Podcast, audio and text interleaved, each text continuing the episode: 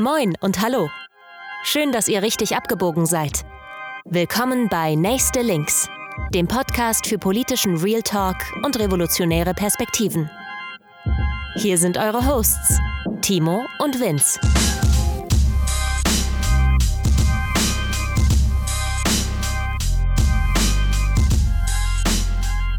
Moin und hallo, herzlich willkommen zur zweiten Folge von Nächste Links.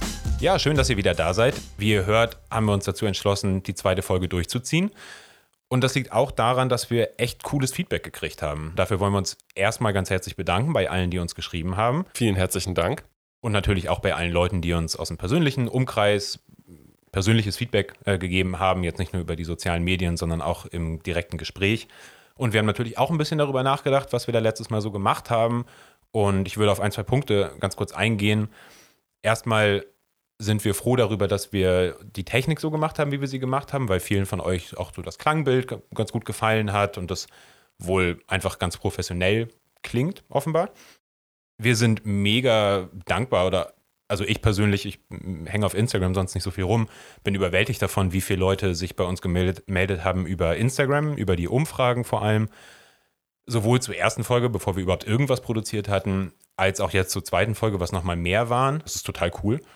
Und das hilft uns natürlich auch, das zu machen und macht es für euch hoffentlich auch interessanter. Und ich, ich kann ja für mich reden, bin damit zufrieden, was wir letztes Mal produziert haben. Und das gibt mir auf jeden Fall die Motivation weiterzumachen. Und ich hoffe, dass ihr euch ein bisschen darüber freut, dass wir mit diesem Projekt jetzt auch fortfahren und dass ihr uns weiter zuhören könnt, wenn ihr Bock drauf habt. Dem kann ich mich nur anschließen. Auch nochmal großes Danke von mir.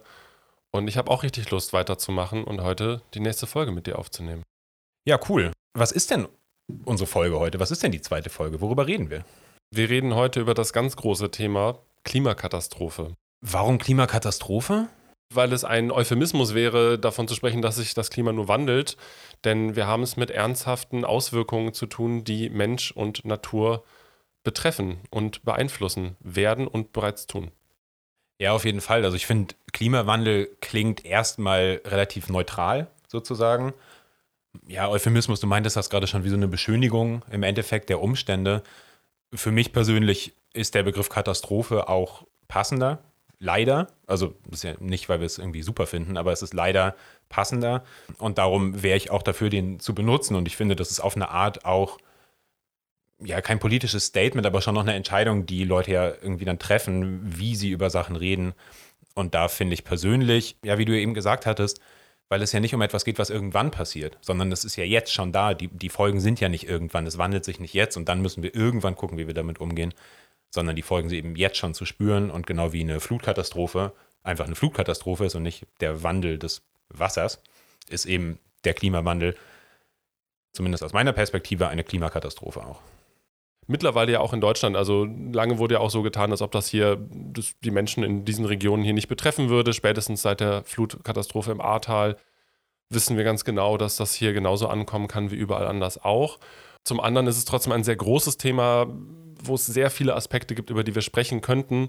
Und dem zu gerecht zu werden, ist sehr schwierig. Deswegen seht uns nach, wenn wir heute vielleicht nicht auf alles eingehen, was ihr vielleicht dazu im Kopf habt oder was euch persönlich noch wichtig ist wir haben das versucht jetzt aus einer zum Teil persönlichen Perspektive zu beleuchten, aus verschiedenen Blickwinkeln und Erfahrungen, die wir gemacht haben, aber auch ein bisschen das gesellschaftlich und politisch einzuordnen.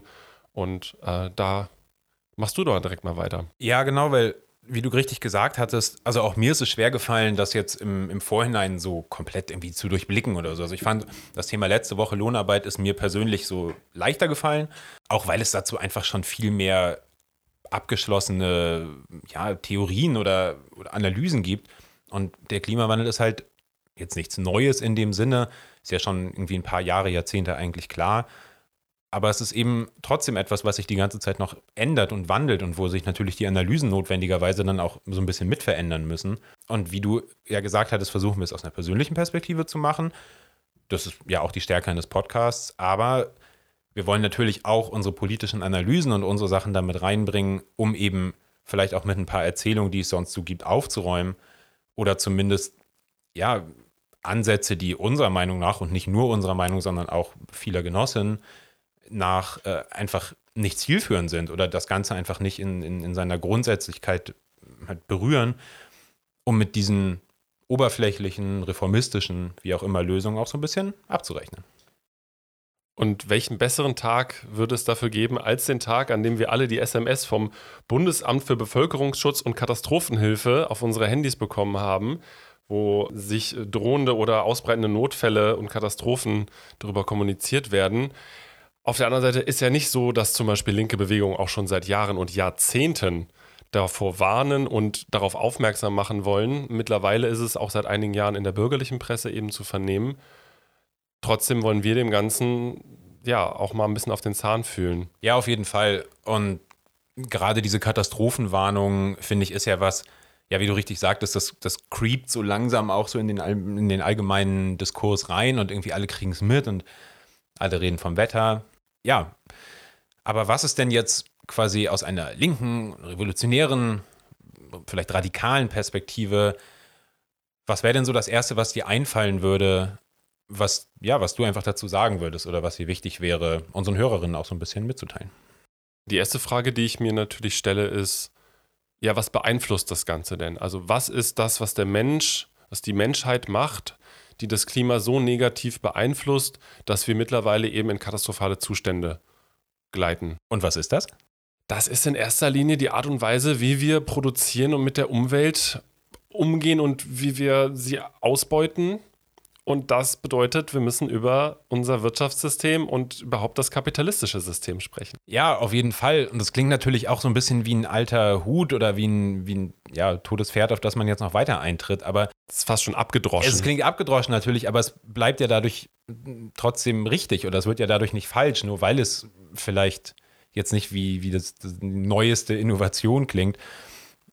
Und auch da, oder da wäre mir wichtig, einmal zu sagen, alle Lösungen, die uns im bürgerlichen Diskurs angeboten werden, alle Lösungen, die wir, oder fast alle zumindest, äh, die wir irgendwie in der breiteren Presse, Öffentlichkeit, wo auch immer, bis in die Universitäten oder wo auch immer vermittelt kriegen, haben ja das Problem, dass sie diesem kapitalistischen System in irgendeiner Form entspringen oder sich zumindest weigern, es zu hinterfragen und damit, zumindest meiner Meinung nach, auch keine Lösung anbieten können, um diese ganze Klimakatastrophe wirklich noch aufzuhalten oder zumindest abzuschwächen oder mit ihren Folgen ja richtig oder solidarisch äh, umzugehen. Was ja mittlerweile angekommen ist, sind diese sogenannten 1,5 Grad. Ne, das ist ja eine Grenze, wo wir mittlerweile wissen, wenn die überschritten wird, dann werden Prozesse in der Umwelt in Gang gesetzt worden sein, die wir nicht mehr rückgängig machen können und das ist ziemlich beschissen. So, das heißt, diese 1,5 Grad geistern jetzt so als magische Grenze durch jeden bürgerlichen Presseartikel, durch die Talkshows und natürlich auch in den, in den Klimaprotesten, die stattfinden. Und wir wissen eigentlich auch ziemlich genau, welche Maßnahmen ergriffen werden müssten, um diese 1,5 Grad einzuhalten, also die Erderwärmung konkret aufzuhalten oder zu verlangsamen vor allen Dingen. Aber wir sehen auch, dass nicht besonders viel passiert. Denn, wie mal ein grünen Politiker bei einer Veranstaltung zu einem anderen Thema gesagt hat, dann müsste man ja die Systemfrage stellen. Gemeint war, oh. ge gemeint war damit, dass er sie nicht stellen will, beziehungsweise dass man für Lösungen, die wirklich etwas ändern, ja, eben die Systemfrage stellen muss. Und das ist beim Klima vielleicht noch doller so als bei, bei vielen anderen Themen, weil es eben auch, und auch nicht nur abstrakt, sondern ganz konkret müssen wir die Systemfrage im Endeffekt jetzt stellen. Und ich würde vielleicht sogar behaupten, ein Klimaprotest oder ein Auseinandersetzen mit der Klimakatastrophe ohne Systemfrage, ohne antikapitalistische in dem Fall Haltung ist, führt nirgendwo hin.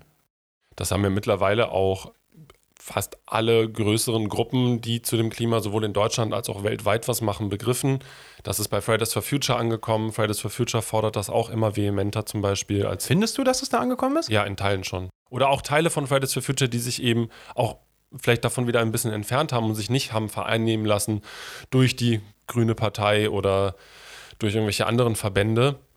Denn das wäre auch eine Sache, die Klimabewegung ist ja vor allen Dingen in Deutschland eine sehr junge Bewegung. Also was bedeutet, dass die Menschen, die daran teilhaben, teilweise sogar noch, ja, ein Großteil minderjährig sind, also sehr junge Aktivistinnen sind und ich habe schon den Eindruck, dass da immer mehr auch der Groschen gefallen ist. Also, was heißt der Groschen gefallen ist? Die Leute sind ja nicht doof. Ganz im Gegenteil. Die Leute wissen sehr wohl, welche Fragen zu stellen sind, gerade zu dem Thema und was auf dem Spiel steht. Und ich glaube, das ist auch was, wo gerade auch ältere Aktivistinnen oder auch Linke sich von den Jungen auch mal eine ordentliche Scheibe abschneiden können und nicht immer mit so einer Arroganz davor zu stehen sagen, ja, die jungen Leute, die haben noch nicht so viel Erfahrung und dies und das wenn wir denen zuhören, wenn wir gucken, was auf den Schildern steht, die sie hochhalten, die wissen, worum es geht. Die Fra also, und sie, sie, stellen in Teilen, vielleicht auch nicht genug, da kommen wir vielleicht später nochmal drauf zurück, aber in Teilen wird schon auch die Systemfrage gestellt. Ja, und ich glaube, was Leuten wirklich auch auffällt, wie du gerade meintest, sind diese, diese Grundfragen von,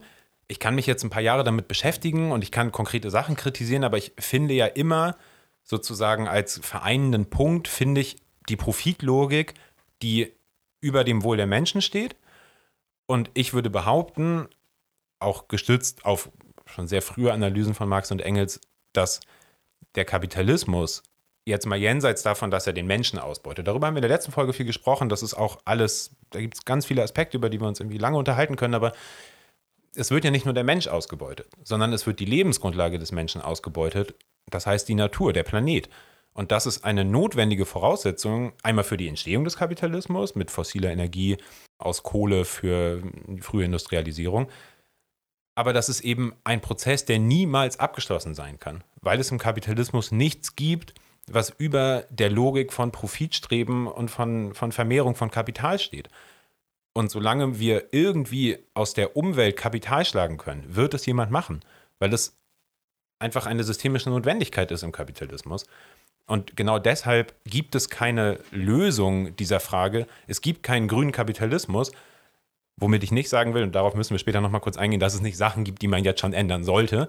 Aber um das grundsätzliche Problem anzugehen, gibt es meiner Meinung nach innerhalb kapitalistischer Logik keine Möglichkeit.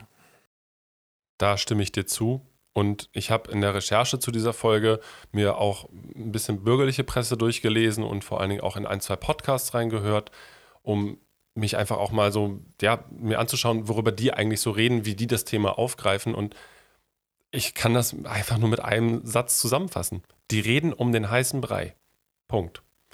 Denn alle wissen es. Also das Wissen ist da. Ich habe mir eine Folge angehört, wo zum Beispiel über die letzte große Klimakonferenz in Ägypten gesprochen wurde und was da so für Ergebnisse rausgekommen sind. Und dann gab es auch so von, von der Moderation so einen leicht krampfhaften Versuch zu sagen, ja, okay, aber ist denn auch was Gutes bei rumgekommen? Können wir irgendwo einen kleinen Lichtblick erkennen?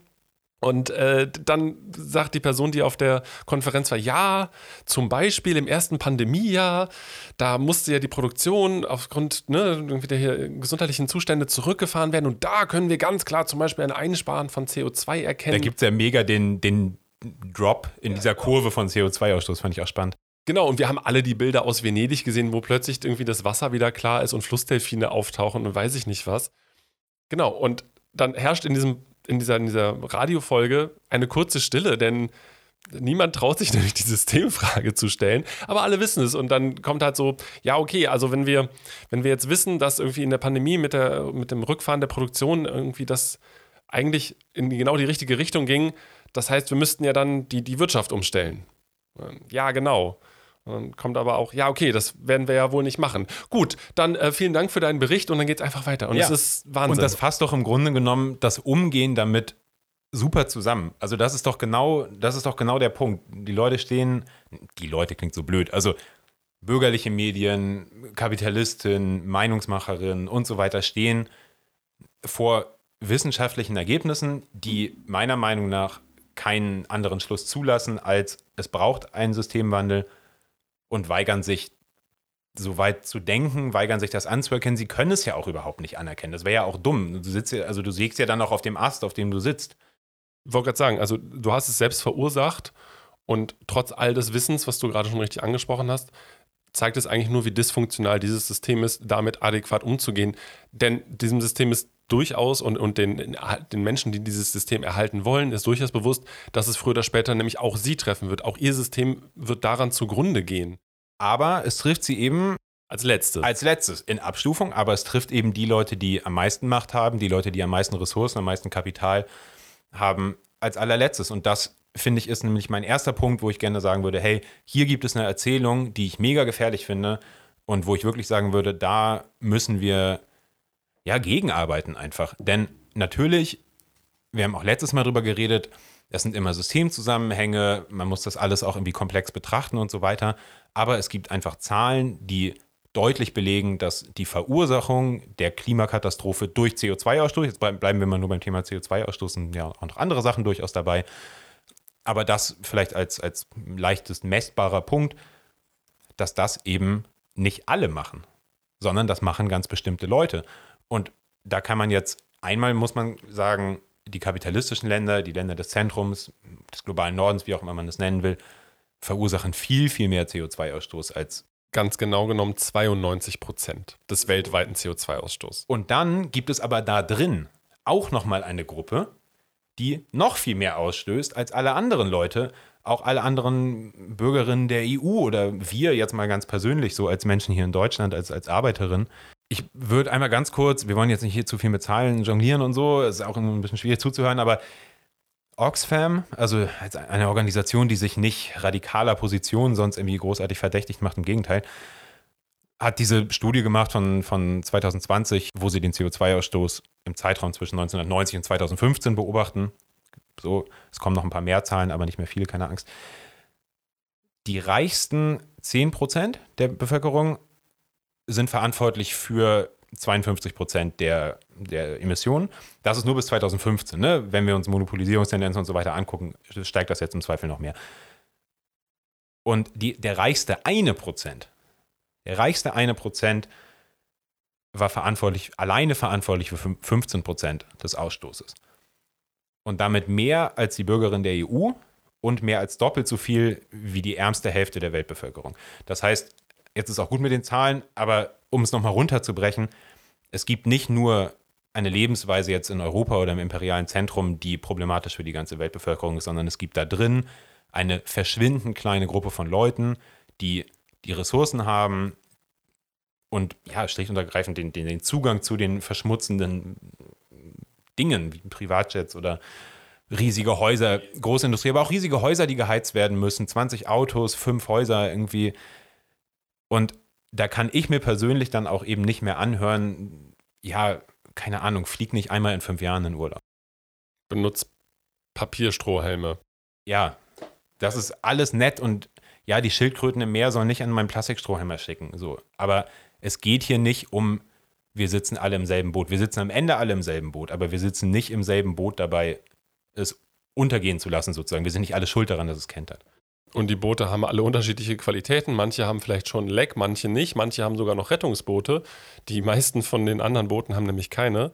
Und da würde ich einmal noch auf eine meiner Meinung nach extrem gefährliche Tendenz hinweisen, nämlich so eine Ideologie, die sich in den herrschenden Schichten des Westens, aber auch durchaus so über Uni und irgendwie Zeitungen und so weiter, durchaus auch bei so, ja, weiß ich nicht, vielleicht auch sogar kritischem Bürgertum so ein bisschen mit durchgesetzt hat. Und zwar den Klimawandel bekämpfen zu wollen durch Geburtenkontrolle, vor allem Geburtenkontrolle im globalen Süden, mit der Argumentation von, die Welt kann halt nicht so und so viele Leute verkraften und so. Und wenn ich mir dann aber die Zahlen angucke, wer dafür verantwortlich ist, dann sind es nicht keine Ahnung, 100.000 Leute, die innerhalb von so und so kurzer Zeit meinetwegen in Indien geboren werden, sondern dann ist es eine relativ kleine, benennbare Zahl von Menschen, die im Norden, im Zentrum des Kapitalismus sitzt. So, und ich finde, das sind Diskurse, die extrem gefährlich sind, weil sie in Richtung von rassistischer, also rassistischer Tradition von Geburtenkontrolle, ja, einfach gegenüber nicht weißen Bevölkerungsgruppen, wo auch immer, gehen und ja, wirklich, also hin zur Menschenverachtung. So, und ich meine, es gab ja jetzt auch während Corona dann irgendwie so komische Weltuntergangssekten, die irgendwie gesagt haben, ja, die Menschheit ist das Virus und Hauptsache, also, ne, so, wir müssen die Menschheit reduzieren, weil bla bla bla.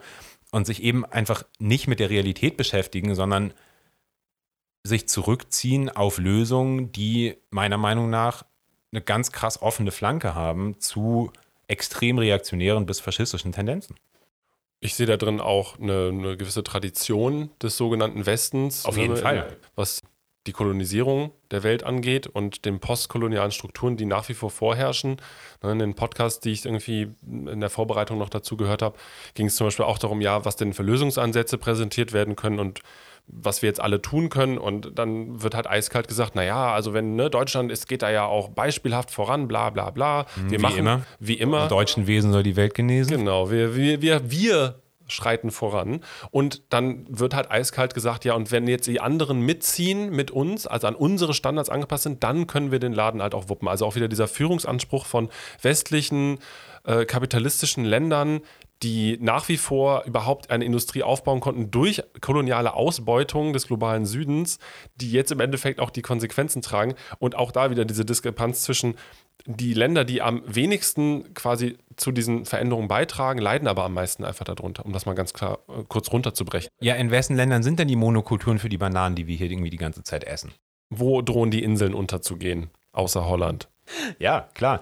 Und da, also ich finde, das ist, wie wir jetzt gesehen haben oder wie du jetzt auch gerade richtig erklärt hast, ist das ja irgendwie ein einfaches Ding, aber es ist auch sehr komplex gleichzeitig. Ich finde das da auf jeden Fall ganz, ganz spannend oder dadurch teilweise auch schwierig, weil es eben so groß ist, da so jetzt ganz kompakt drüber zu reden. Ich fand das mega wichtig, dass es keine Lösung gibt, die aus dem globalen Norden oder aus den kapitalistischen Ländern aufgedrückt werden kann, irgendwem anders. Also ein Punkt, den ich da gerne noch machen würde, wäre nämlich, dass wir sehr wohl auf einer nationalen Ebene darauf gucken müssen, wer die Verursacherinnen und Verursacher von den größten Belastungen für die Umwelt und den größten Verschmutzerinnen sind, auf jeden Fall, aber dass die Lösung nicht eine nationalstaatliche alleine sein kann, schon gar nicht eben aus einer äh, aus der Perspektive eines globalen Nordens, ne, also in diesem Führungsanspruch, der muss nämlich umgekehrt werden. Wir müssen die Menschen und die Länder in den Vordergrund rücken, die am meisten betroffen sind. Denn die müssen ja der Fokus und der Anspruch sein, den, also den Auswirkungen der Klimakatastrophe entgegenzuwirken. Das finde ich spannend, weil in Hamburg gab es ja ein Klimacamp jetzt diesen Sommer. Und da hat man das gemerkt und ich fand, da war es auch ein deutlich anderes Programm als bei solchen Veranstaltungen jetzt in den letzten zehn Jahren oder so, dass wirklich auch gesagt wurde, wir geben einen guten Teil der Redezeit und so weiter an Leute oder an Organisationen eben entweder aus der Diaspora oder aus meinetwegen dem globalen Süden, einfach weil die Lösungen da auch ja, entwickelt werden, wo eben die Probleme sind und eben nicht von hier wieder entwickelt werden können. Das funktioniert eben nicht. Und dass das auf jeden Fall ja was ist, wo man, glaube ich, auch das Verhältnis von Nationalstaaten und von so Weltgemeinschaft so ein bisschen im Auge behalten muss, weil ich würde dir zustimmen, dass natürlich das Klima kennt keine Grenzen. Die Wolke hält nicht zwischen Belgien und Deutschland an und sagt, so, hier gehe ich jetzt nicht weiter. Aber natürlich auf der anderen Seite, wenn wir uns jetzt sowas wie diese Klimakonferenzen angucken, auch da halt wieder bestimmte Player, große Industriestaaten, vielleicht ein, zwei ja, von den BRICS-Staaten und so weiter, da natürlich das große Wort führen und auch einfach die Möglichkeiten haben, halt ihr Geld Leuten zur Verfügung zu stellen oder auch nicht und ihre Mittel halt zu teilen oder auch nicht. Und das meine Angst, glaube ich, wäre, wenn man jetzt sagt, ah, wir gehen jetzt komplett von dieser nationalstaatlichen Ebene weg und bleiben nur auf der Ebene von, wir müssen eine globale Lösung finden, dann wissen wir, glaube ich, alle, wer diesen Diskurs in der globalen Lösung dominieren wird, nämlich die Leute, die halt im Weltsystem sowieso dominieren. So, der Westen, die USA, meinetwegen noch China jetzt mittlerweile, aber das ist ja, also ich glaube, die, das Abkehren von nationalstaatlichen Grenzen sowieso gut und jetzt in dem Fall äh, auch noch notwendiger, aber die, die, also die Autonomie oder die, die Souveränität von Ländern im globalen Süden dabei anzuerkennen, ist, glaube ich, total wichtig, um eben nicht zu sagen, ja, zum Beispiel, wir essen jetzt weltweit, weltweit kein Fleisch mehr, aber checken halt nicht, dass es große Gebiete gibt, in denen diese industrielle Fleischproduktion, die hier voll problematisch ist, einfach nicht stattfindet und dass es komplett unproblematisch wäre fürs Klima, wenn Leute einfach ganz normal halt weiter Fleisch essen wie bisher aber eben die Probleme, die wir hier haben, dann auf andere Länder zu übertragen und eben die Lösung dann auch zu übertragen, dass es einfach nicht funktioniert.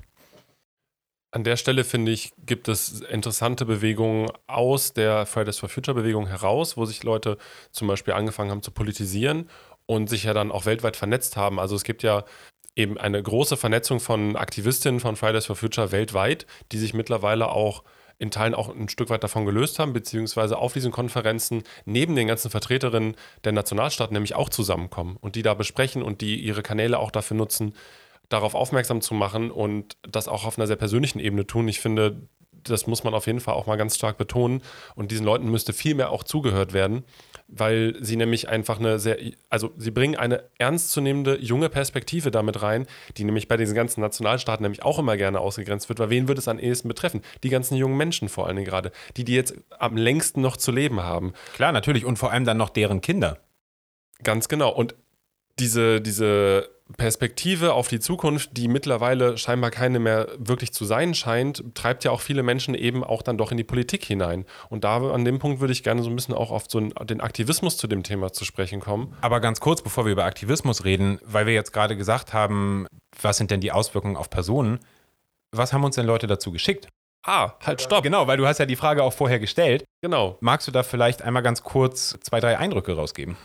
Ja, wir haben wieder eine Instagram-Umfrage gemacht. Nochmal großes Danke, dass ihr alle mitgemacht habt. Das ist wirklich äh, überwältigend, was ihr da alles an Antworten geliefert habt. Und die erste Frage, die wir gestellt haben, war einfach, habt ihr das Gefühl, dass die aktuelle Lage des Klimas, die Klimakatastrophe, eure Zukunftspläne beeinflusst? Und die überwältigende Mehrheit hat Ja gesagt. Also konkret waren es 80 Prozent der Befragten, haben gesagt, ja, mich betrifft es. Und wir haben auch danach gefragt, wenn ja, wie? Und die Antworten sind so vielfältig wie die Menschen natürlich auch ausgefallen, aber es lassen sich ein paar Punkte heraussehen. Und zwar habt ihr alle gesagt, dass es eine große Unsicherheit einfach gibt. Ne? Ihr überlegt, wo ihr hinziehen wollt. Es gab Leute, die ganz konkret gesagt haben, dass zum Beispiel Städte wie Hamburg aus äh, verschiedenen Gründen, die nah am Wasser gebaut sind, irgendwie einfach rausfallen für wirklich größere Zukunftsplanungen. Ein Punkt, der ja, sehr schade zu lesen ist, aber total nachvollziehbar ist. Viele von euch haben wirklich Sorge, Kinder in die Welt zu setzen oder überlegen sich halt ganz genau, ob sie eine Familie gründen wollen. Und das kann ich auf einer persönlichen Ebene total gut nachvollziehen, was natürlich aber auch total schade ist, weil ich meine, ne? Ja, Digga, überleg mal, was das heißt. Genau, überleg mal, was das heißt. Also ohne jetzt hier irgendwie äh, komische Argumente vertreten zu wollen, aber also Kinder zu kriegen ist eine der weiß ich nicht, so Sachen, die uns vielleicht allen irgendwie ja, gemein ist. Also nicht alle Leute wollen Kinder kriegen, das ist auch vollkommen okay, aber also über. Gehört halt zum Menschsein dazu. Ja, aber überleg, also es gehört zum Menschsein dazu und überleg mal, wie krass das ist, dass nur weil halt ein paar Leute es irgendwie nicht geschissen kriegen, sich mit Lösungen auseinanderzusetzen, die ein bisschen außerhalb ihres sonstigen, ihrer Interessen einfach liegen, jetzt irgendwelche Menschen, die uns hier bei Instagram schreiben, und das betrifft uns selber doch auch, sich Gedanken darüber machen müssen, ob sie halt Kinder kriegen wollen. Und ich finde, das hat zwei Ebenen, weil das eine ist, die Frage, will ich ein Kind in diese Welt setzen, die untergeht? Das ist ja so eine sehr moralisch-persönliche Ebene und die habe ich auf jeden Fall auch. Und das andere, und das finde ich eben, das meinte ich eben auch mit diesem, wie gefährlich diese Argumentationen teilweise sind, dass jetzt irgendwie Arbeiterinnen und armen Leuten erzählt wird, kriegt mal keine Kinder mehr, um das Klima zu retten. Am Ende zeigen sie noch mit dem Finger auf dich und sagen, du hast Kinder. Du gekriegt. hast Kinder, du, du, du Klimaschwein irgendwie so also was für eine perverse Argumentation, gerade wenn ich mir dann die Zahlen angucke, gerade was den globalen Süden angeht. Ich hatte dazu eine Studie gelesen, dass es auch Umfragen, so eine relativ große Umfrage gab jetzt in den letzten Jahren, zwei speziell in Afrika, in verschiedenen Ländern, Gebieten, wo ich meine, über 50 Prozent der Leute gesagt haben, dass ihre Familienplanung ganz klar von den Auswirkungen des Klimawandels ja, sich, also sich beeinflusst wird. Und es ist eben nicht nur die Familienplanung, also perspektivisch, sondern auch was ich daraus herauslese, ist eine generelle Unsicherheit und ein generelles Zurücknehmen. Ne? Die Leute nehmen sich jetzt schon zurück und das ist auf der einen Seite irgendwie beeindruckend, weil es zeigt, dass ein Bewusstsein nämlich dafür da ist. Aber wie wir am Anfang jetzt schon ausführlich erörtert haben, ist, dass es nur ein, einen ganz kleinen Teil davon ausmacht, wie wir als Menschheit, ganz pathetisch gesagt, dieser Klimakatastrophe überhaupt beikommen können. Weil wir gewisse grundlegende Dinge nämlich nicht verändert haben. Und das ändert dann nämlich nichts daran, ob ich einmal in drei Jahren nach Portugal in Urlaub fliege, wenn 30 Prozent des weltweiten, um wieder mit Zahlen um sich zu werfen, Flugverkehrs halt militärisch zum Beispiel sind. Also was, was erzählen wir uns denn hier gegenseitig so? Ja, und da würde ich auch noch mal auf einen anderen Punkt jetzt aus der Umfrage eingehen, dass eben auch Leute geschrieben haben, und ich glaube, das kennen wir alle, dass sich so ein Gefühl von Resignation auch durchsetzt. Und ich glaube, das ist mega gefährlich, weil, also wenn sich das bei uns allen quasi durchsetzt, und ich will jetzt nicht sagen, sorgt dafür, dass es bei euch nicht so ist, wenn es sich so anfühlt, was soll man machen, aber also das ist ja mega, mega einschränkend dann auch, auch für die eigenen so Möglichkeiten eben aktiv zu werden. Also wenn ich resigniere, habe ich auch keinen Grund mehr auf die Straße zu gehen, dann habe ich keinen Grund zu, zu demonstrieren, dann habe ich auch keinen Grund, eine Pipeline in die Luft zu jagen, wenn ich sowieso denke, es ist schon zu spät. Und das ist ein Gefühl, was nachvollziehbar ist, aber was, glaube ich, ja, voll, einfach derbe gefährlich ist und den Kampf letztlich halt voll verhindert. Absolut. Allerdings finde ich auch, ist im Umkehrschluss nämlich zu sehen, dass ganz viele Menschen diese Gefühle, diese Wut, diese Angst, diese Sorgen und auch vielleicht in Teilen die Resignation umgewandelt haben in einen sehr kämpferischen und sehr widerständigen Geist und die sich auf vielfältigste Art und Weise mittlerweile ganz konkret zum Beispiel auch Konzernen in den Weg stellen. Und an der Stelle möchte ich einmal den Hambacher Forst erwähnen und ganz brandaktuell Lützerath. Falls ihr noch nicht wisst, was Lützerath ist, bitte geht auf den Link, den wir unten reinpacken. Lützerath ist ein kleiner Ort an der Kante des Tagebaus, der weggebaggert werden soll, weil da noch Braunkohle liegt. Wir wissen, müssen gar nicht darüber reden, dass Braunkohle einfach für den Arsch ist. Wir sagen, wie es ist. Es muss einfach aufhören. Und Lützerath soll ab Januar geräumt werden durch die Büttel des Staates, die da wie die mittelalterlichen Horden mit Helm und Schilden dann da einreiten werden und die Leute dann aus dem besetzten Dorf dort rausholen. Aber wir wollen über die Menschen reden, die da den Widerstand leisten und nicht die Leute, die den Widerstand versuchen zu brechen. Ja, auf jeden Fall. Und da würde ich dich auch einmal fragen, weil also ich habe damit persönlich nicht so mega viel Erfahrung, weil es lange einfach nicht so mein Thema war. Ist vielleicht auch ein Fehler. Aber du hast ja ein bisschen Erfahrung mit so Klimaprotesten. Magst du davon vielleicht einmal kurz berichten? Ja, sehr gerne. Zum einen komme ich ja aus dem Rheinland und bin mit den, also mit der Realität der Tagebaus dort groß geworden. Also für mich als Kind war das zum einen sehr faszinierend und ich war da mehrfach tatsächlich vor Ort. Im, immerhin stehen da die größten Maschinen, die weltweit je gebaut wurden und baggern da irgendwie rum. Und zum anderen sind es Löcher, die du aus dem Weltall sehen kannst. Also du kannst einfach auf Google Maps gehen und siehst du einfach plötzlich so ein riesiges Loch. Und wir reden ja nicht einfach nur von einem Loch. Wir reden davon, dass ganze Landschaften, Dörfer, Gemeinden da weggebaggert worden sind. Das sieht aus wie so eine, wie so eine Narbe oder so. Also das ist wirklich, also absurd. Ich finde es teilweise so, so wie so ein Disconnect von der Realität. Du gehst da hin und das ist wie so ein Grafikfehler, fehlt einfach was es ist wirklich wie ein Grafikkiller und ich kann an der, ich möchte auch gar nicht weiter darauf eingehen, aber ich kann an der Stelle wirklich nur sagen, fahrt mal dahin und stellt euch mal an so eine Abbruchkante und dann werdet ihr sehen, was wir meinen. So. Das andere ist, dass relativ früh schon, also schon vor über, ich glaube mittlerweile zwölf Jahren, damals ging es konkret um den Wald in Hambach, den Hambacher Forst, einen der ältesten Wälder Deutschlands, die überhaupt, also wilden Wälder, die überhaupt noch standen ein unglaublich wichtiges Biotop für Mensch und Tier eben auch und für die Region, der einfach abgeholzt wurde, um da eben die Braunkohle rauszuholen, die da drunter liegt. Und damals haben sich dann Aktivistinnen gesagt, nein, das wollen wir verhindern und haben angefangen, den Wald zu besetzen. Und das ging über Jahre hinweg. Also da wurden Baumhäuser gebaut in verschiedenen Spots im Wald. Die ähm, wurden natürlich immer wieder weiter zurückgetrieben. Es gab immer wieder Räumung, aber über zehn Jahre, über zwölf Jahre kontinuierlich gab es da Besetzung. Und ich habe mehrfach diese Besetzung auch besucht. Es gab auch eine große Wiesenbesetzung vor dem Wald, wo ein solidarischer Anwohner den ja, Aktivistinnen die Wiese zur Verfügung gestellt hat. Und diese Orte sind ganz besondere Orte, denn es sind Orte des Widerstands der vielfältigsten Art und Weise, die wir uns vorstellen können. Die Menschen kommen nämlich aus verschiedenen Regionen der Welt teilweise sogar dahin. Also ich habe immer auch Menschen aus aller Welt getroffen. Das ist ja auch generell so bei dem Thema, dass es eine unglaublich internationale Bewegung eben ist, auch weil das so ein globales Problem ist. Nur vielleicht ganz kurz, auch in Frankreich gibt es ja riesige Besetzungen, auch eben genau wegen Zerstörung der Umwelt. Genau.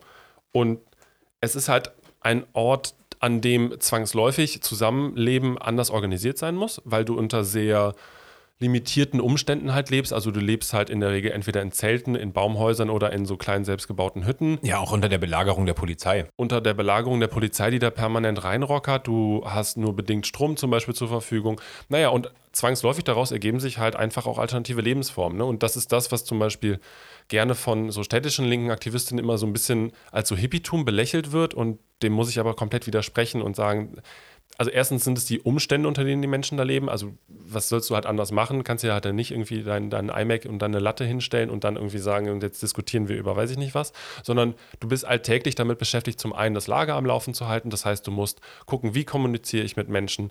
Also ganz praktisch einfach, wie können wir, ja, hierarchische Strukturen abschaffen? Vielleicht können wir, wie können wir basisdemokratisch miteinander umgehen? Wie können wir versuchen, Kommunikationswege miteinander zu entwickeln, die zugänglich für alle Menschen sind? Ne? Also das sind Orte, an denen halt auch Widerstand und, und alternative Lebensformen und ähm, einfach auch ausprobiert werden. Das ist was ganz Besonderes auf der Ebene. Ganz kurz dazu, weil wir haben ja auch dazu eine Umfrage gemacht und da gab es unter anderem die Antwort, dass Leute die Erfahrung gemacht haben, dass die Klimabewegung ja auch eine eigene Blase ist, die vielleicht auch relativ mh, hm, einheitlich nach innen ist, sich größtenteils, war jetzt zumindest die Kritik aus kleinbürgerlichen oder bürgerlichen Aktivistinnen zusammensetzt. Wie hast du das da erlebt?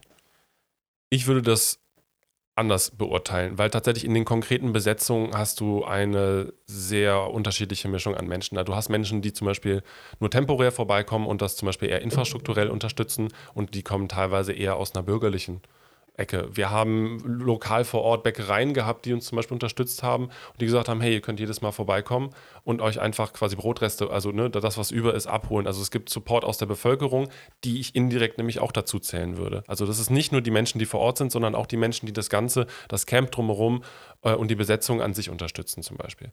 Und das andere ist, dass es natürlich Menschen sind, du brauchst Zeit. So, um, um längerfristig an so einer Besetzung teilzunehmen. Das heißt, du hast natürlich einen Teil studentisches Publikum, die da sich erlauben, einfach mal ein Semester Auszeit zu nehmen. Du hast aber auch Menschen, die einfach ihre Jobs gekündigt haben und auch Menschen allen Alters. Also Mittlerweile ist es natürlich hm, über die Jahre hinweg hat sich das auch immer geändert und es ist auch sehr jung teilweise auch dieses Publikum oder diese, diese Aktivistin, Publikum ist vielleicht das falsche Wort, die da teilnehmen. Aber ich finde eben in den konkreten Besetzungen ist es eben gar nicht so einheitlich und auch gar nicht so bürgerlich.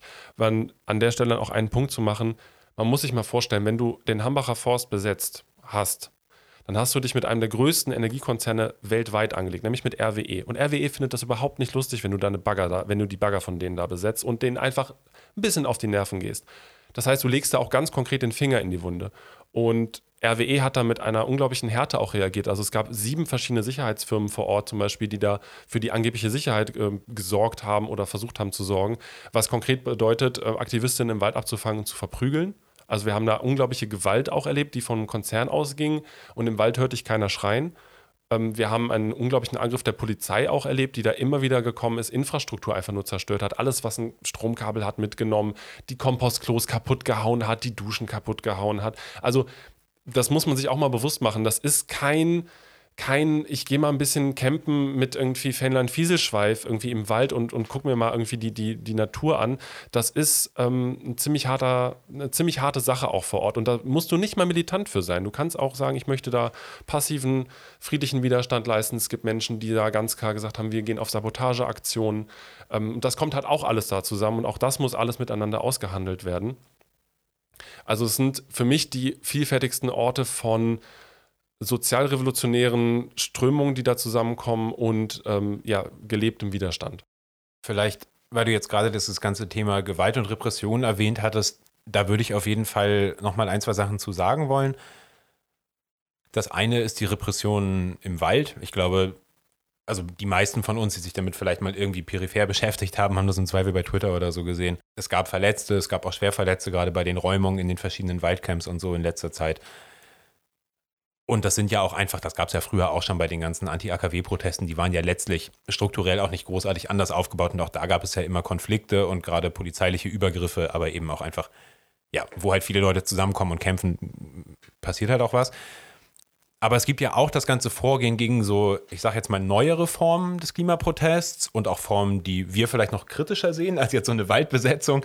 Ähm, gerade eben, was so dieses ganze letzte Generation, Extinction Rebellion, vielleicht gerade jetzt nicht so krass, habe ich auf jeden Fall in letzter Zeit nicht so viel mitgekriegt, aber letzte Generation oder dieses ganze Stop Oil Now, ja, was das einfach angeht, gibt dieses bescheuerte Wort Klimakleber, was sich irgendwie so von Bildzeitungen bis, bis rechte Memes irgendwie als, als Bezeichnung durchgesetzt hat. Ganz furchtbar. Ja, also ja, Leute, die sich entweder auf Autobahnen kleben oder sonst wie öffentlichkeitswirksame Aktionen machen.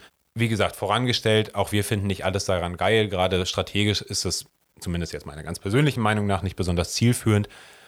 Aber davon mal abgesehen, dazu könnt ihr euch unter anderem äh, die Folge von den Freunden bei Übertage anhören, die sich auch mit einem Vertreter von letzter Generation getroffen haben, lange darüber diskutiert haben.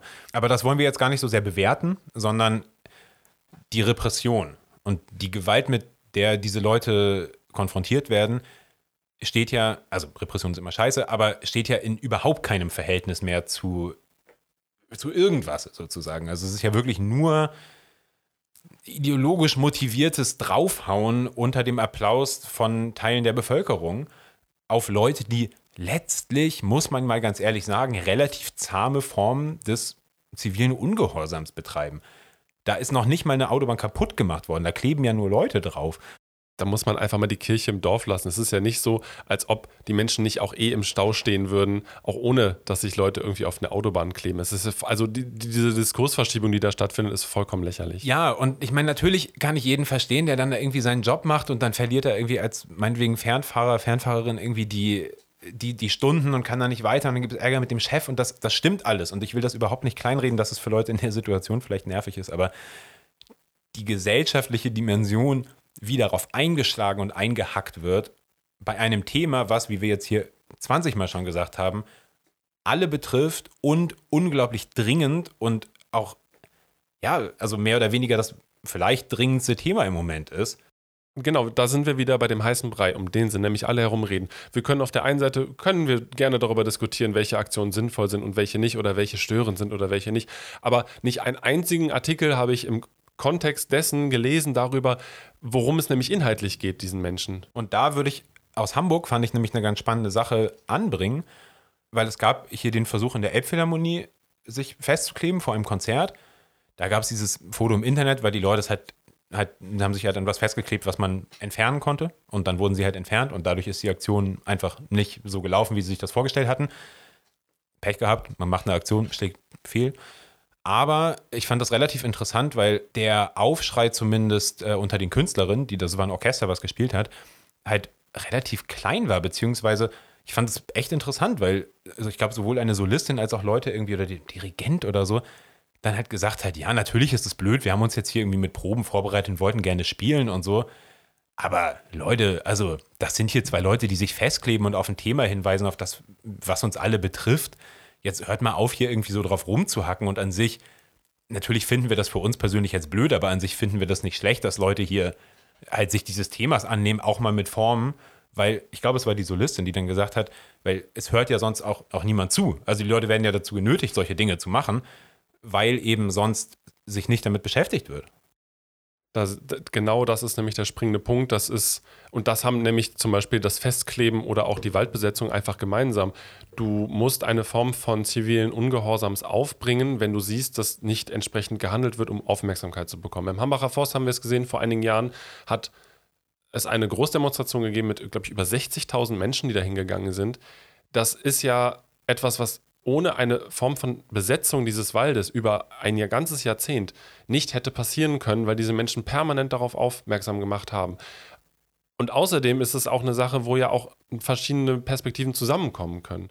Wenn du eine Waldbesetzung machst, dann kommt plötzlich irgendwie ein örtlicher Biologe und, und Förster vorbei und sagt, ey, ich möchte diesen Wald auch erhalten, ich möchte diesen Wald auch schützen. Ich mache das nur so, dass ich halt Aufklärung zum Beispiel betreibe und Waldspaziergänge anbiete. Das ist konkret im Hambacher Forst ja zum Beispiel auch passiert. Oder auch in Lützerath gibt es ähnliche ähm, Ansätze. Und dann haben die sich halt zusammengetan und haben halt gesagt, okay, also bei den Führungen wird am Ende, äh, kommt man in den besetzten Baumhäusern, äh, Gebieten vorbei und redet auch mit den Aktivistinnen vor Ort, die halt eben einen anderen Weg des Aktivismus geführt haben. Und so sieht man, dass sich halt auch Dinge irgendwie miteinander verzahnen können und dass Dinge und Personen, die vielleicht am Anfang eher vielleicht gegenteilig zueinander standen, merken, okay, wir haben aber auch einen Common Ground, auf dem wir zusammen auch kämpfen können. Und das geht halt auch darüber noch hinaus. Also die, die Dörfer drumherum haben ja auch in Teilen Solidarität bekundet, in Teilen nicht. Teilweise gab es zum Beispiel auch lokale Antifa-Strukturen, die dadurch gestärkt wurden, weil plötzlich mehr Aktivistinnen vor Ort waren. Also da verbinden sich ja auch Kämpfe. Und das ist eine Perspektive, die ich ganz, äh, ganz wichtig finde, weil ich keine Lust habe, irgendwie mich von irgendwelchen äh, Springerleuten und irgendwelchen auch Grünpolitikern spalten zu lassen. Und gerade wo du gesagt hast, die Vernetzung von Antifa und Klima, würde ich nämlich sagen, dass das Vorgehen im Moment gegen, die, gegen den Klimaprotest, in welcher Form auch immer, für mich ein Teil des gesellschaftlichen Rechtsrucks ist. Den, Absolut. Den wir seit ja, roundabout zehn Jahren erleben, vielleicht in Deutschland eher so seit sieben, acht, weil es ein Problem gibt, was der Kapitalismus selber geschaffen hat, sich nicht in der Lage sieht, es zu beenden, ohne sich selbst in Frage zu stellen oder die Leute eben ihr eigenes System in Frage stellen zu lassen und einfach mit einer meiner Meinung nach in Teilen faschistischen Entfesselung dagegen vorgeht und eben ja Leuten brutal eben entgegentritt. Eine reaktionäre Antwort auf eine selbstgemachte Krise, wo sich wo es auch kein Wunder ist, dass sich dann halt so eine Gruppe Bereitschaftsbullen vor einem Nazi-Graffiti äh, fotografieren lässt vor Ende Gelände, da in, in der Lausitz bei Cottbus. Das ist ja kein Wunder, das ist ja nichts, was, oh, da waren jetzt drei Bullen, die auch Nazis sind, sondern das ist eine strukturelle Verbindung einfach. Und die stehen einfach objektiv auf derselben Seite. Sie sind ja auch die, wie wir am Anfang schon gesagt haben, die am als letztes darunter leiden werden, beziehungsweise die am meisten von der Ungleichheit, die ein Kapitalismus generell generiert, aber die eben auch eine Klimakatastrophe produziert, sie profitieren am meisten davon. Und da würde ich einmal verweisen ähm, auf eine Aussage von Stefan Kramer, der ist Vorsitzender des Landesamtes für Verfassungsschutz äh, in Schmutz. Thüringen. Und tut sich ansonsten immer ganz gern hervor mit äh, Kritik an der AfD auch. Das finde ich ganz interessant. Hat jetzt aber gesagt, pass auf, er sieht die Gefahr, dass Linke versuchen, Fridays for Future und letzte Generation zu unterwandern. Jetzt zitiere ich von ihm, dies sei der Versuch, aus der Klimakrise eine Systemkrise zu machen. Das heißt, wir haben eine Systemkrise und das ist einfach so. Da gibt es auch nicht irgendwie jetzt die Frage, ist es das oder nicht, sondern das ist eine Krise des Systems, was ja sogar bürgerliche Medien mittlerweile irgendwie teilweise anerkennen und sich dann aber weigern, Konsequenzen daraus zu ziehen. Dann sagt er weiter, zudem mache sich auch bei vielen Jugendlichen Perspektiv- und Hoffnungslosigkeit breit. Ja, no shit. Surprise. Surprise. Das könnte zu einer Eskalation der Proteste über das hinausführen, was wir bisher erlebt haben. Das müssen wir, wo wir es erkennen, frühzeitig unterbrechen.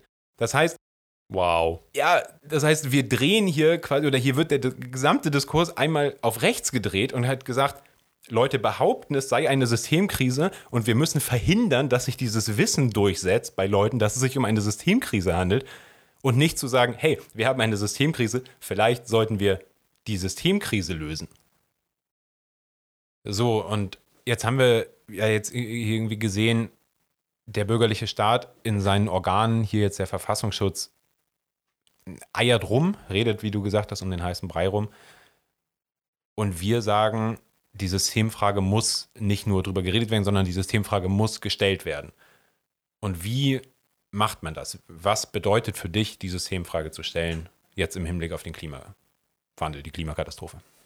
Wir sind an ein paar Stellen im Gespräch schon darauf eingegangen. Das eine ist, dass den Menschen, die am meisten davon betroffen sind, am meisten Gehör geschenkt werden muss. So, das ist, um das mal ganz verallgemeinert erstmal zu sagen. Also müssen den Menschen vor allen Dingen aus dem globalen Süden zuhören, was deren Bedürfnisse sind und was deren Perspektiven darauf sind.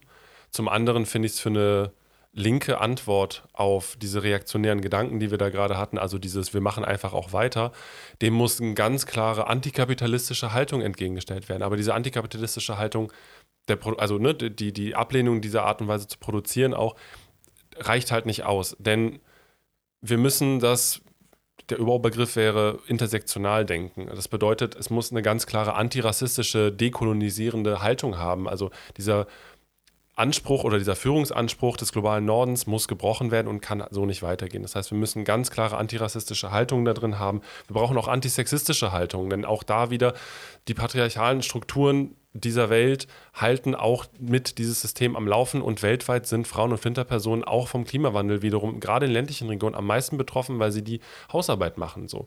Und das sind Dinge, die unabdingbar für eine linke Bewegung sind und die unabdingbar dafür sind, dieser Klimakatastrophe entgegenzutreten. Es braucht halt einfach, zusammenfassend gesagt, einen sehr emanzipatorischen Charakter auch. Da würde ich dir zustimmen und würde vielleicht aber nochmal darauf verweisen, was will man denn dann stattdessen? Also was ist nicht nur, wie muss unsere Bewegung aussehen, sondern was, was wollen wir denn am Ende auch dabei? Und da würde ich hier auf unsere äh, doch sehr schlauen äh, Instagram-Follower nochmal verweisen. Weil ich finde, wir haben hier eine ganz schöne Kombination aus, hier sagt eine Person, für sie bedeutet das alles gerade oder was es mit ihr macht, ist Angst vor der Zukunft in allen Bereichen. So, und ich glaube, das haben wir jetzt irgendwie hier auch ganz gut gesehen. Und ein anderer oder eine andere, ich weiß es nicht, äh, Person schreibt dazu, ja, was macht es mit mir? Ja, den Wunsch schneller Sozialismus. Und ich glaube, das ist letztlich was, das wäre auch meine Antwort, wenn du mich fragst, was ist es denn in einem Wort oder in zwei Worten hier? Ja, wir brauchen so schnell wie möglich ein anderes System. Und dieses andere System heißt Sozialismus in irgendeiner Form. Da können wir uns jetzt sicherlich lange drüber streiten, wie wir beide uns den genau vorstellen. Aber erstmal bleibt die Antwort richtig. Ich glaube, da kann man sich ja auch auf, erstmal auf grundlegende Dinge einigen, denn das ist die Transformation der Gesellschaft in einer revolutionären Perspektive, muss eine revolutionäre ökologische Perspektive beinhalten. Genau, und dieser Sozialismus muss und auch im Unterschied zu Sozialismen der Vergangenheit vielleicht ökologisch sein, weil die Lösungsansätze auch von linken Bewegungen da durchaus nicht immer geglänzt haben, was die ökologische, die ökologische Dimension angeht. Und ich finde es mega spannend, weil gerade in Lateinamerika die Diskussion relativ stark ist und jetzt mit der Wiederwahl von Lula, jetzt ihn nicht als revolutionär darstellen zu wollen, aber von linken Bewegungen da auch im Allgemeinen, halt zu sagen, ah, okay, das Projekt, was wir bisher hatten, mit Ölförderung Sozialprogramme finanzieren, ist vielleicht nicht so zukunftsträchtig, weil wir damit mal wieder auf dem Ast sägen, auf dem wir sitzen. Und das finde ich sehr interessant, dass da eben die Debatte gerade da ist oder auch in Kämpfen wie in Rojava, also Sozialökologie und so weiter. Der Sozialismus, den wir fordern und der möglichst schnell sich irgendwie umsetzen lassen muss, um die komplette Katastrophe zu verhindern, muss eben diese ökologische Dimension haben. Und auf der anderen Seite gibt es für mich persönlich viel zu viele Leute, die nur diese ökologische Dimension sehen und das eben mit individuellen Lösungen, mit Konsumkritik vor allem versuchen irgendwie anzugehen, bis hinein in tief hinein in linke Bewegung. Und dem würde ich eben genauso eine Absage erteilen und zu sagen, das ist alles schön und gut und das ist sicherlich nicht falsch, den Plastikstrohhalm durch den Papierstrohhalm zu ersetzen. Und wenn du nicht so viel fliegen willst, dann mach's nicht. Aber das wird alles, wie wir an den Zahlen hier auch gesehen haben, im Großen und Ganzen nichts ändern, solange es keinen Systemwandel gibt. So sehe ich das auch. Und ich würde tatsächlich diesen individuellen oder individualistischen beinahe schon Ansätzen auch nochmal was anderes entgegensetzen wollen, nämlich zwei, drei Punkte, die ich dazu noch habe, die vor allen Dingen eben an eine linke Bewegung und generell auch alle anderen trotzdem hinausgehen, nämlich schließt euch an.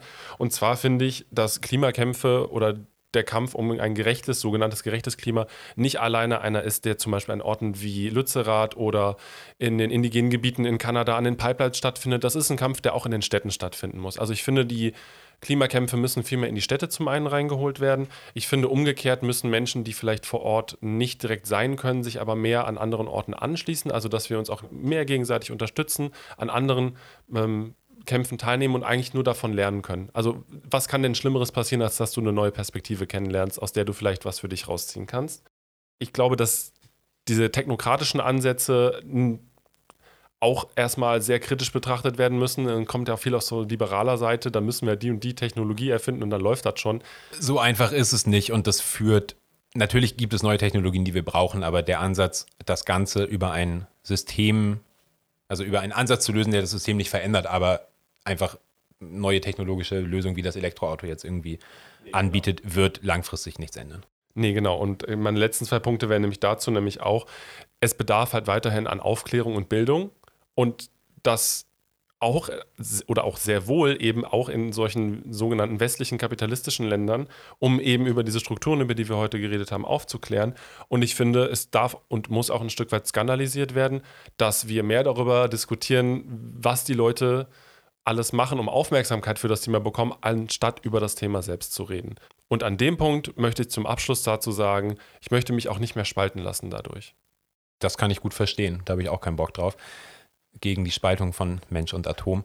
Wir kommen allmählich zum Ende und ihr werdet es gemerkt haben, oder ich habe es zumindest gemerkt, das Thema ist groß, das Thema ist viel zu groß und es war uns trotzdem wichtig, da mal ein bisschen einzusteigen, da so ein bisschen reinzugehen, einzelne Aspekte auch anzusprechen. Wir haben sicherlich unglaublich viel vernachlässigt und vielleicht auch Sachen überbetont, die euch gar nicht interessieren. Wenn das so war, dann schreibt es uns, das ist vollkommen in Ordnung. Genau, also dafür sorry auf jeden Fall und das ist unsere zweite Folge, also seht es uns nach. Aber wir haben Bock, auch zu dem Thema noch zu einzelnen Punkten in Zukunft Sachen zu machen. Ich habe noch ganz viele Sachen auf meiner Liste und du mit Sicherheit auch, über die man jetzt voll gut noch hätte reden können. Also wenn ihr Bock habt, zu einem bestimmten Thema noch mehr zu hören, dann schreibt uns das gerne. Und dann gehen wir auch super gerne darauf ein, weil wie gesagt, bei uns ist das Interesse an dem Thema hoch und bei euch hoffentlich auch, weil es eben so krass dringend einfach ist. Und wenn wir da in Zukunft zusammen gemeinsame Perspektiven, neue Perspektiven entwickeln wollen, dann brauchen wir eben auch die Zusammenarbeit. Also meldet euch gerne, wenn ihr dazu auch irgendwie inhaltliche Sachen noch habt oder einfach Interesse an einzelnen Punkten, dann machen wir das gerne. Und da fällt mir ein, außerdem haben wir euch zum Abschluss unserer Umfrage ja auch noch gefragt, wo würdet ihr denn hingehen, wenn es alles gar nicht mehr geht? Und ich glaube, die Auswahl, die wir zur Verfügung hatten, war einsame Insel, Berge, Bunker oder was war das? Der Mars? Mars, Mars und ja. Weltraum. Mars, aber ohne Elon Musk. Ohne Elon Musk, beziehungsweise, ja, der kann auf den Mars gehen und wir gehen irgendwie woanders hin im Weltraum, wenn es die Möglichkeit gibt. Aber ich finde es ganz interessant, weil also ja klar, Bunker und Weltraum sind Sachen, die sich halt Reiche leisten können und da haben wir hier relativ äh, geringe Prozentzahlen. Kann ich gar nicht verstehen. Kann ich auch gar nicht verstehen. Habt ihr keinen Bunker in eurem Garten? Was ist mit euch? Die einsame Insel ist schwer zu erreichen und die Berge sind dann eben doch für die meisten Leute noch die realistischste Option und das wäre es für mich auf jeden Fall auch. Insofern stabile Follower-Basis, äh, die wir hier haben. So, dieses Jahr wird es noch eine weitere Folge Nächste Links geben. Ja, auf jeden Fall. Freut euch drauf. Wir haben vor, euch ein bisschen was zu erzählen, ja, so quasi in so eine Rückschau zu gehen und zu sagen, wer sind wir eigentlich, wo kommen wir her, warum machen wir dieses Projekt. Wir haben es ja im Teaser schon ein kleines bisschen angesprochen, aber wir wollen es jetzt nochmal ausführlicher machen.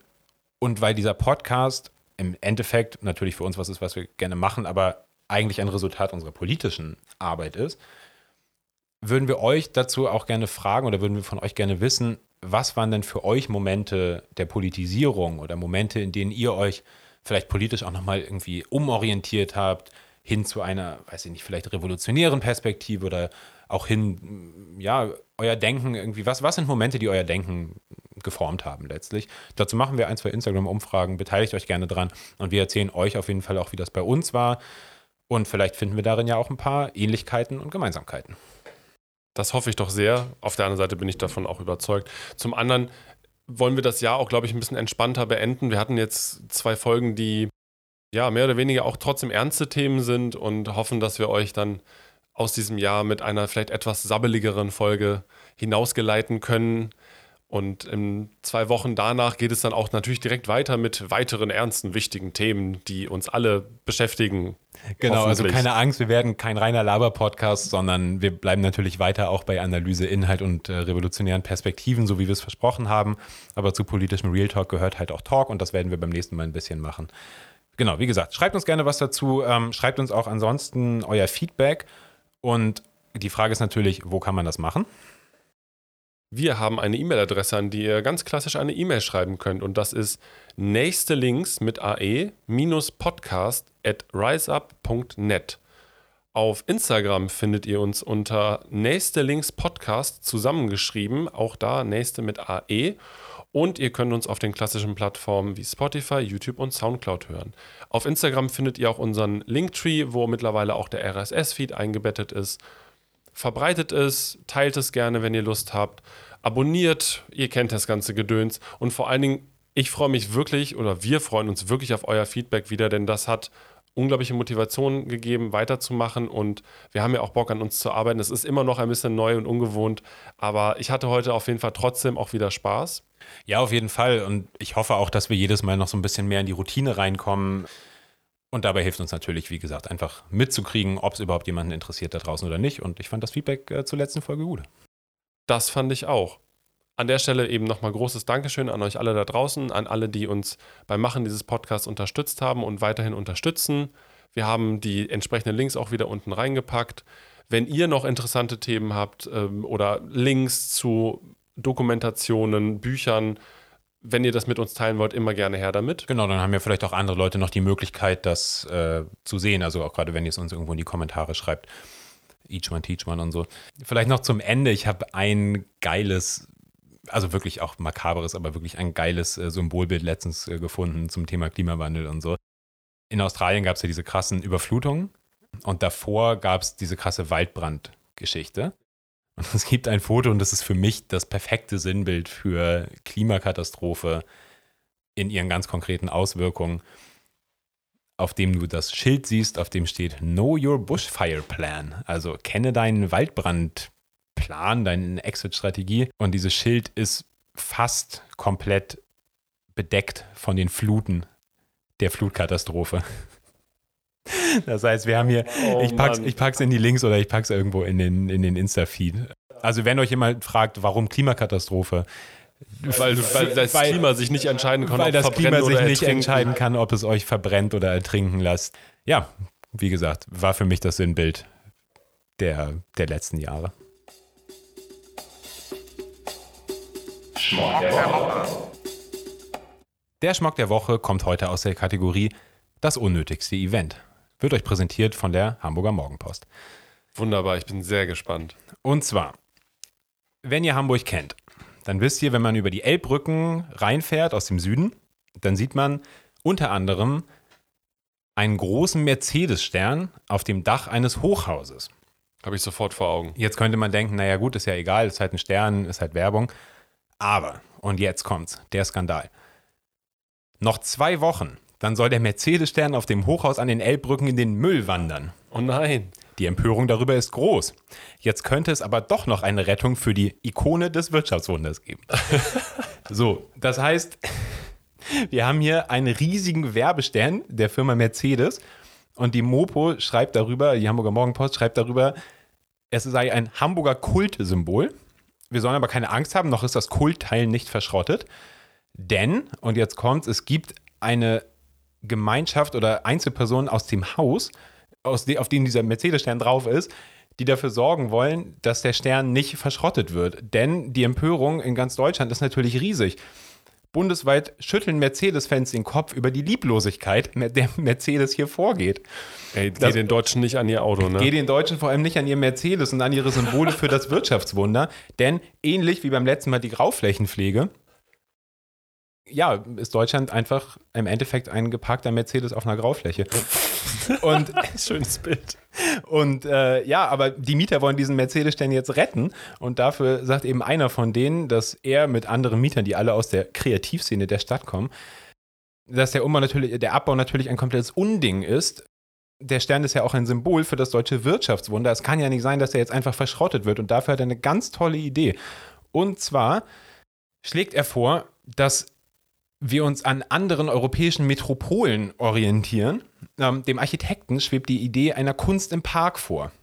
Natürlich, was denn sonst? Ähnlich dem Parc de la Villette in Paris, äh, de la Villette in Paris oder der Park im Stadtteil Nörrebro von Kopenhagen, wo verschiedene Industrie- und Werbekunst ausgestellt wird. Und ich finde es super, super, Digga. ich finde super geil, dass die Mopo, das ist so ein klassisches Ding von, es ist nicht genug passiert, dass sich Hamburg äh, und repräsentiert durch die Mopo jetzt darüber aufregen, dass ein Werbeobjekt, das ist ja nichts anderes als einfach eine si- sich drehende dreidimensionale Werbetafel, dass das jetzt verschrottet werden soll.